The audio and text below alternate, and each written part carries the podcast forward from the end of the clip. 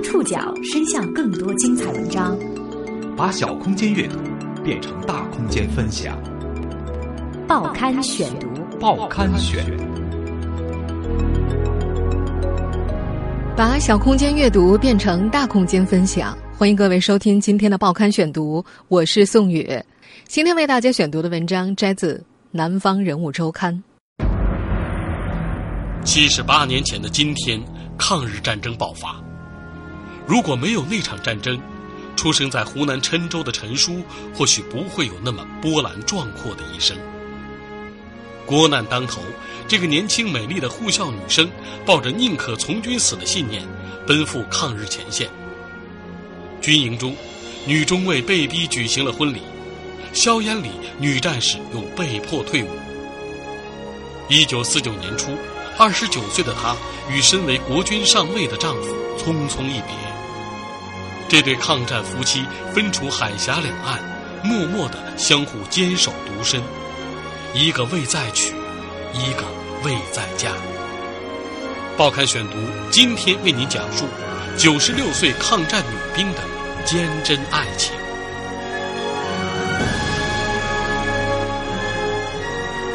五十八天后，部分抗战老兵将参加天安门广场上的纪念抗战胜利七十周年大会。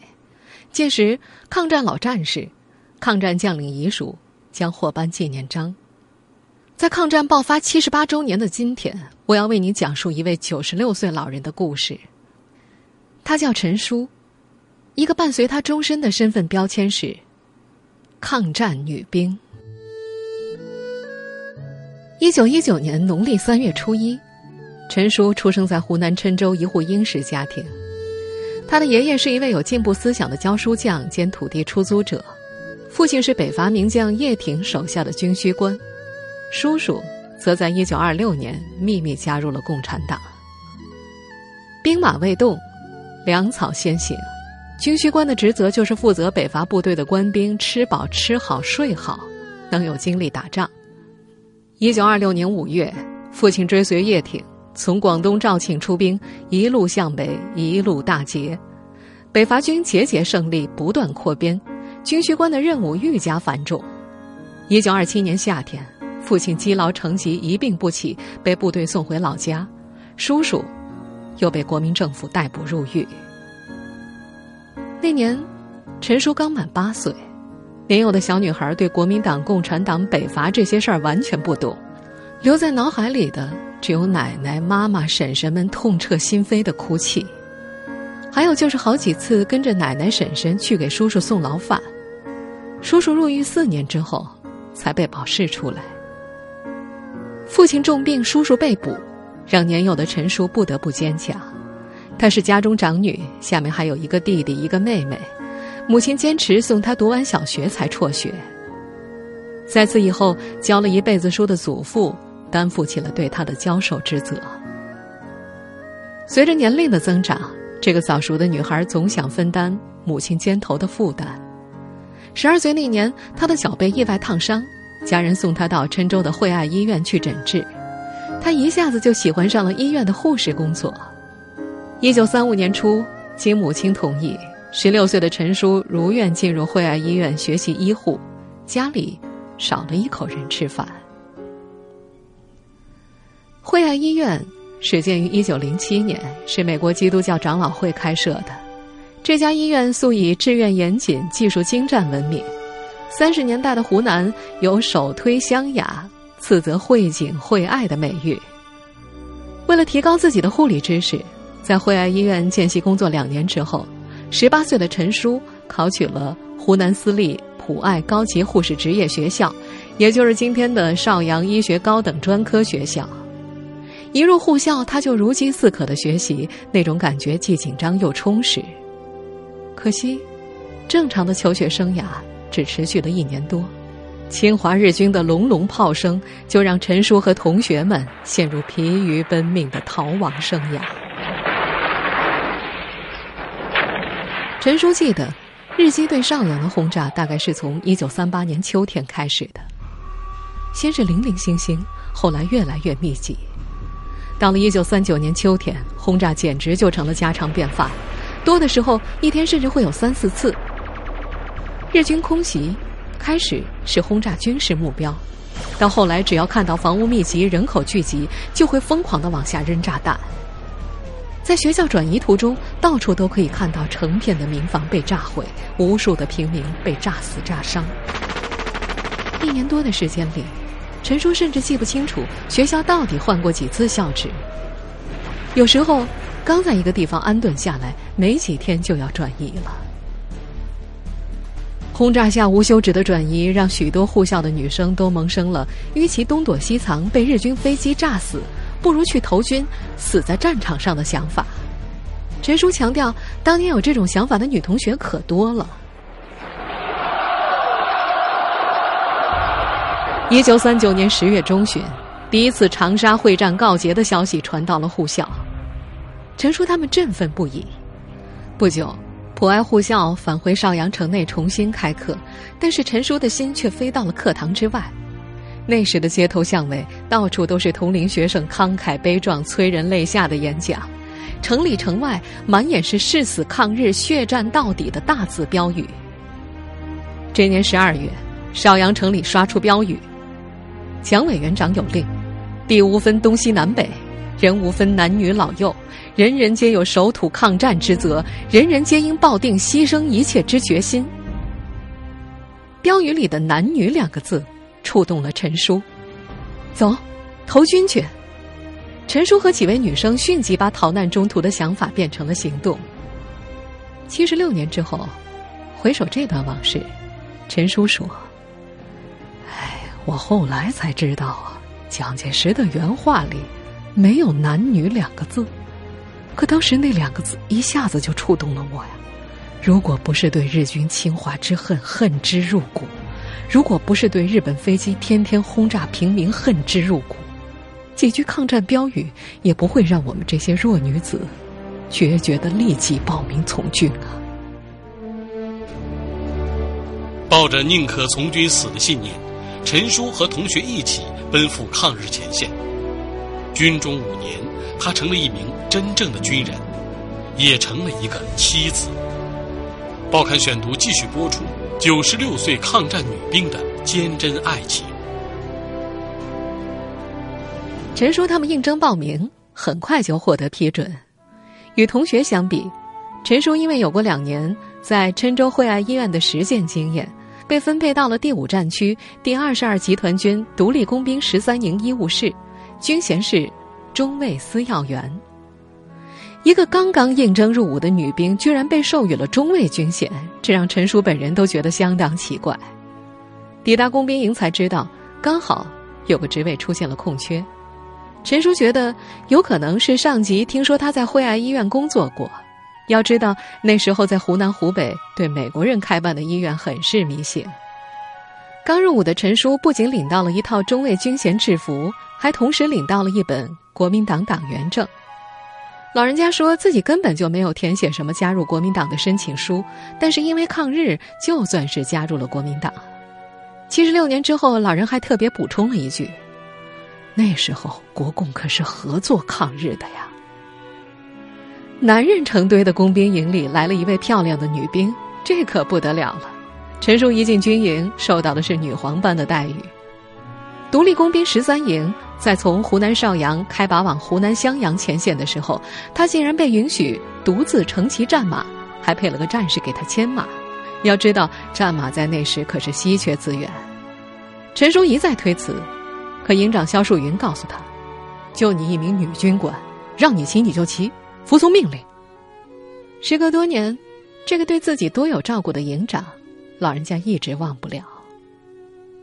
在工兵营，陈叔还意外的遇上了老熟人，也就是自己后来的丈夫——郴州惠爱医院医生陈锡纯。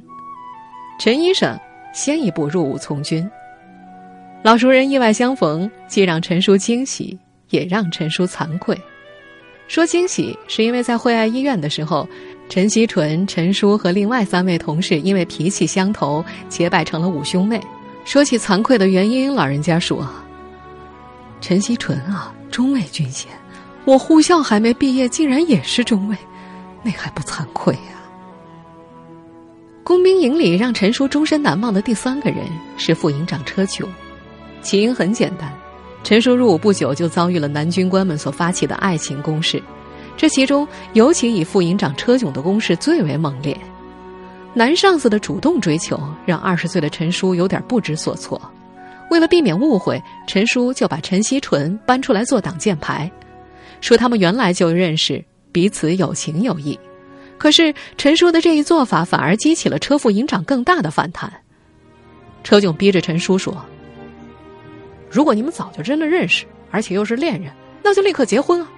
如果不结婚，那我也可以追求你，我要和陈医官公平竞争。”陈叔婉言谢绝，说自己是来抗日的，不是来结婚的。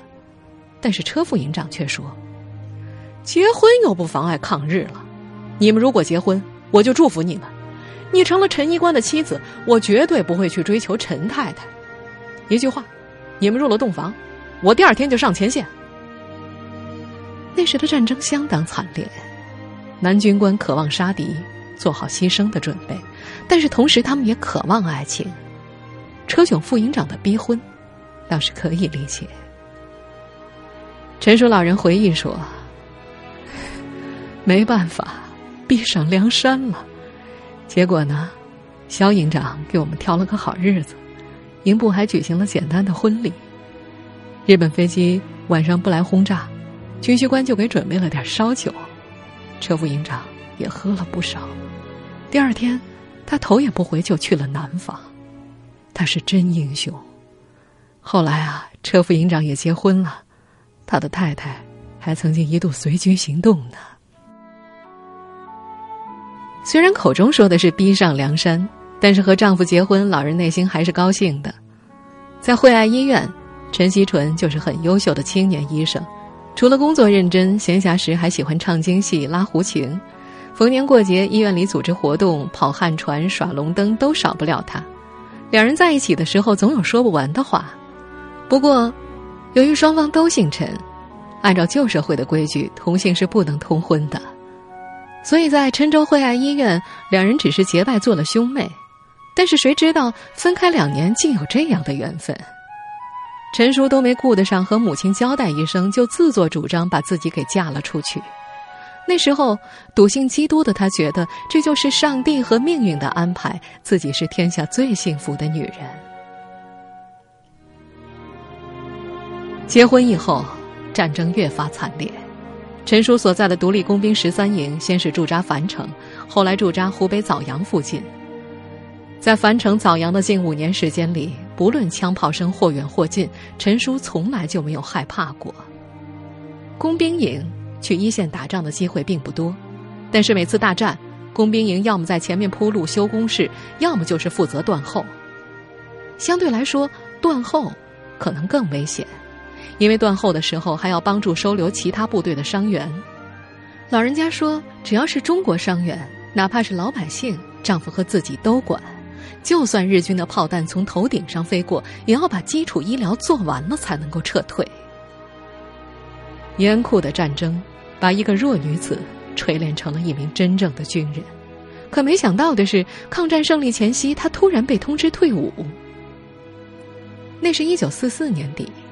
他刚从前线回来休息，听说营长换人了，肖树云调走了，然后就有人给他送来一纸命令。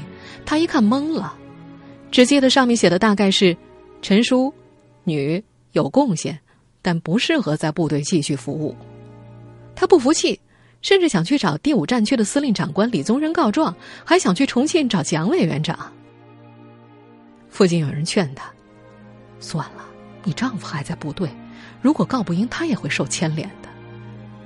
没办法，陈叔只好去了后方，去了重庆。抗战胜利，丈夫也离开部队，到了重庆，在重庆的劳工医院继续做医生。她在重庆生了二女儿，成了个专职母亲。抗战结束了，陈叔本以为生活会就此安定，可很快爆发的内战却让她和丈夫。就此分离。报刊选读继续播出九十六岁抗战女兵的坚贞爱情。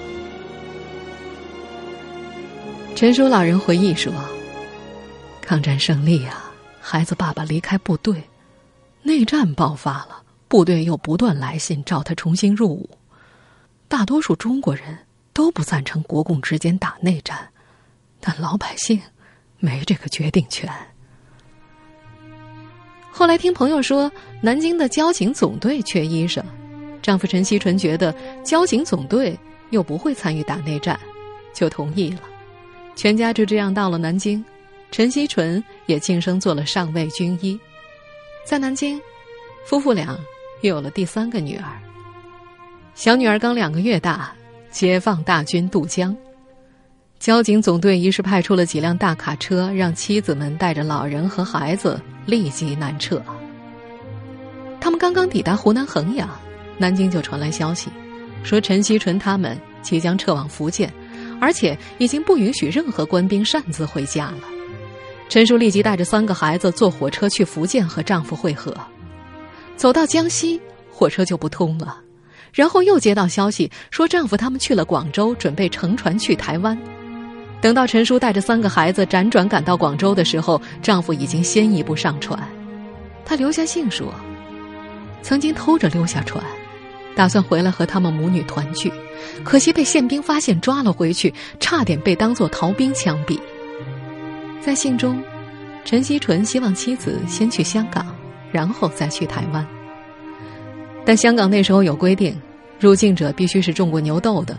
偏偏陈叔小时候没有种过，只好放弃。更加悲哀的是，兵荒马乱的年月，年幼的三女儿在广州夭折。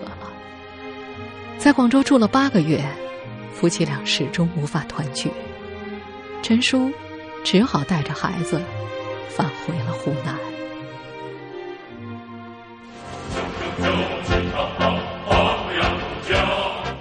日子很快来到了一九五一年，抗美援朝战况激烈，大批志愿军重伤员被转运至湖南湘雅汇景惠爱医院做进一步治疗。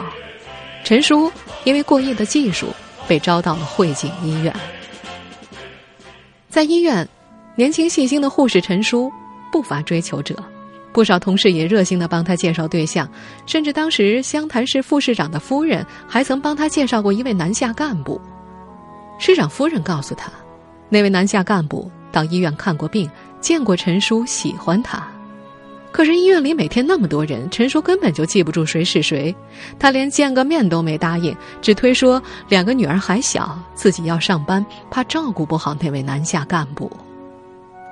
其实最重要的原因是，陈叔心里还惦记着孩子爸爸。老人说：“你们不知道啊。”解放前，大多数夫妻都是父母之命、媒妁之言，但我和孩子他爸呀是自由恋爱，我们冲破了同性不通婚的束缚才走到一起的。就连度蜜月，我们也是在飞机炸弹和枪炮声中度过的。而且呢，我那时啊还有个挺单纯的想法：既然共产党能够把美国军队打回到三八线。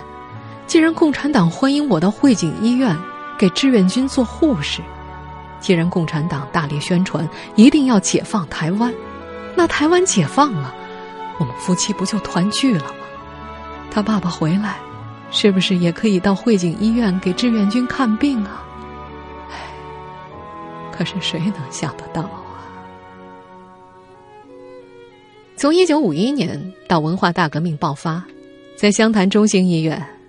陈叔几乎年年都是先进工作者，但是丈夫国军军官的身份到底还是影响到了他们的女儿。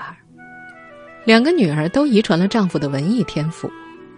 二女儿一九六四年读到高二，恰逢广州军区歌舞团到湘潭招生，初试复试，整个湘潭市只有她一个人顺利通过，可是最终卡在了政审关上，二女儿没能被录取。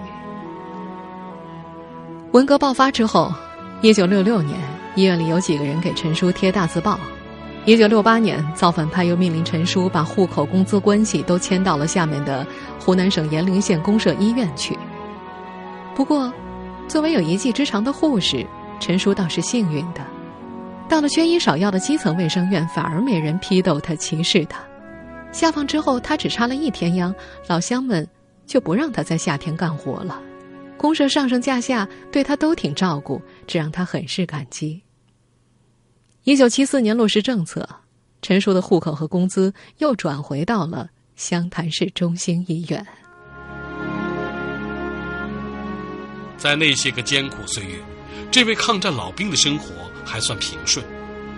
时至今日，最让老人家遗憾的还是爱情。自从一九四九年分别后，她和丈夫再也没见上一面。报刊选读继续播出九十六岁抗战女兵的坚贞爱情。抗美援朝之前。陈锡纯还从香港给妻子写过好几封信，再然后就音信全无。一九七三年，陈叔的妹妹从台湾经香港给老家寄了一封信，妹妹也嫁了国民党军官，和妹夫一起去了台湾。不过，妹妹写信来的时候，陈叔已经被下放到了延陵县卫生院，是陈叔的弟弟收的信。因为害怕，他直接把信交给了组织，根本就没有告诉陈叔。一直到文革结束，一九七九年元旦，全国人大发表告台湾同胞书，弟弟才把文革期间妹妹来信这回事儿告诉陈叔。他立即按照香港原地址写信寄回去。可惜，六七年时间过去了，人去屋空，信被香港邮局退了回来，说查无此人。一直到一九八七年，两姐妹才重新联系上。陈叔焦急的打听丈夫的消息，可是那时陈锡纯已经去世十年了。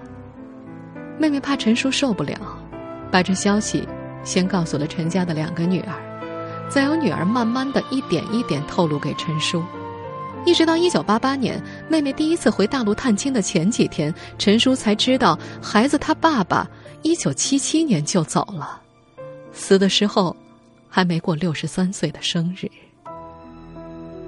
一时间，委屈悲伤如山般袭来。要知道，在此之前，陈叔一直是抱着希望的。一九七九年一月一号，党中央发表告台湾同胞书，陈叔无比高兴，以为三五年之内孩子爸爸就能回来了。那年。他和女儿几次应邀到湘潭广播电台去录音，湘潭统战部的干部告诉他，录音带啊，很快会送到福建去广播，你丈夫肯定可以听得到的。当时组织上来找陈叔录音，他很爽快的就答应了。他想通过这种方式告诉孩子他爸爸，我还活着，没有改嫁。她说自己不管统战不统战，她是真心在等着丈夫回家。哪怕他们俩都已经六七十岁了，也可以相互搀扶、相互照应，再过上几年、十几年。可是，那时，无论是他，还是湘潭的地方统战部门都不知道，陈锡纯已经去世两年多了。一九八八年，听到丈夫去世的消息，陈叔一下子觉得自己一辈子的希望都破灭了。她哭了一个多月，眼泪都快哭干了。